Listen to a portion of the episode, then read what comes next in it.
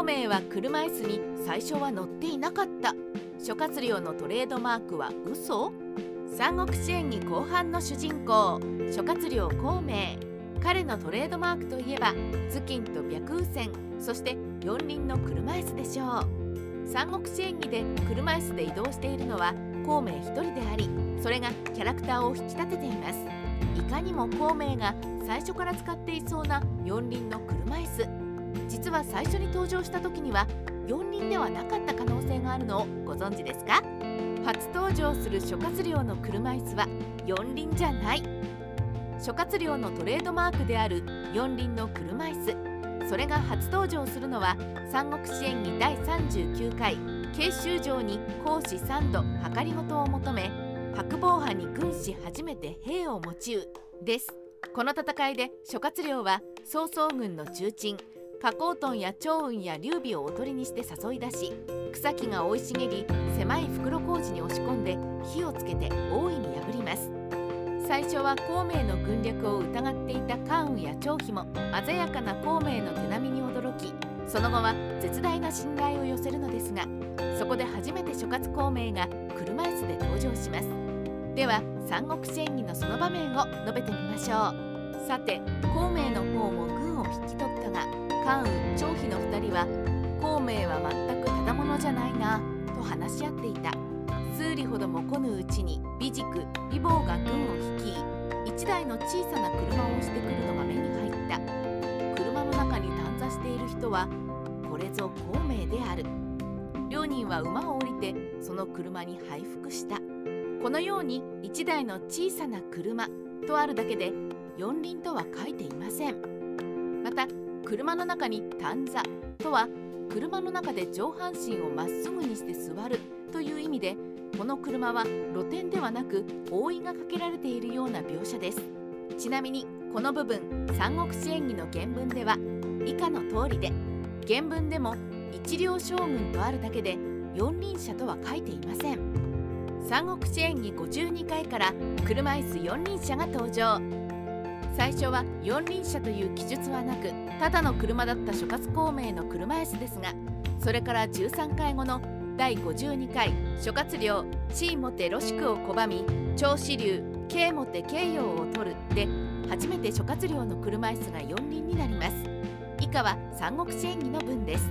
慶道英が軍を率いて進み出て獲物の大斧を手に大声で敵陣に呼ばわる。官に敵なす賊どもめやすやすと我が領地は渡さぬぞ。かくして敵陣を睨みつけていると黄色い旗が起き上がり旗差し物の軍列が開き軽率に押された四輪車が進み出た。車の中には一人の人物が短座していた。頭には臨金をいただき身には確証を着て白雨線を仰ぎつつ慶道英に言うに。私は南陽の山にて諸葛孔明なりこのように39回では小さな車としか描写されなかった車椅子が四輪車と明確に記述されています。また相変わらず車の中に短座とあるので車椅子の上部か側面には何らかの覆いがあると考えられます。こちらも原文ではこのようになっていてちゃんと四輪車と書かれています。孔明の車椅子は短期間でモデルチェンジしたこのように三国志演義39回と52回では孔明の車椅子の描写が違います。カワウソはこの描写の変化について孔明の車椅子がより使いやすいようにモデルチェンジしたと考えています。カワウソが参考にしている三国志演義は絵本通俗三国志という幕末の挿絵付き本です。挿絵は北斎の弟子の葛飾太斗ですが第39回で太斗は諸葛孔明の車椅子を描いているのです。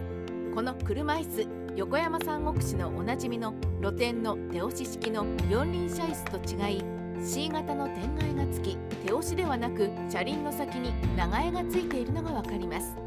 この形式だと長江の先で牛か馬か人が引くしかなさそうです。また車輪も二輪で人力車のように見えなくもありません。また三国志演義39回の原文を見ると美軸美豪院軍属幼女一両将軍とあります。幼女とは抱きかかえるようにして守るという意味で美塾と美宝は諸葛亮の人力車のようなタイプの車椅子を抱きかかえるように護送したと取れます。押して移動したという描写もないのでこの段階ではタイトが描いたように牽引式の車椅子だったのではないでしょうか。諸葛亮が目立つように改良。葛飾タイトが描いたような牽引式の車椅子だと孔明の前に無関係な兵卒が立つことになり目立ちたがりの諸葛亮の絶戦の邪魔になります。それに牽引式では手押し式よりも小回りが利かない気がしますから上手に逃がすのにも難があります。最後の諸葛孔明そっくりの木造も牽引式ではドナドナっぽくなりますしそのため諸葛亮を目立たせる方向で描写が変わり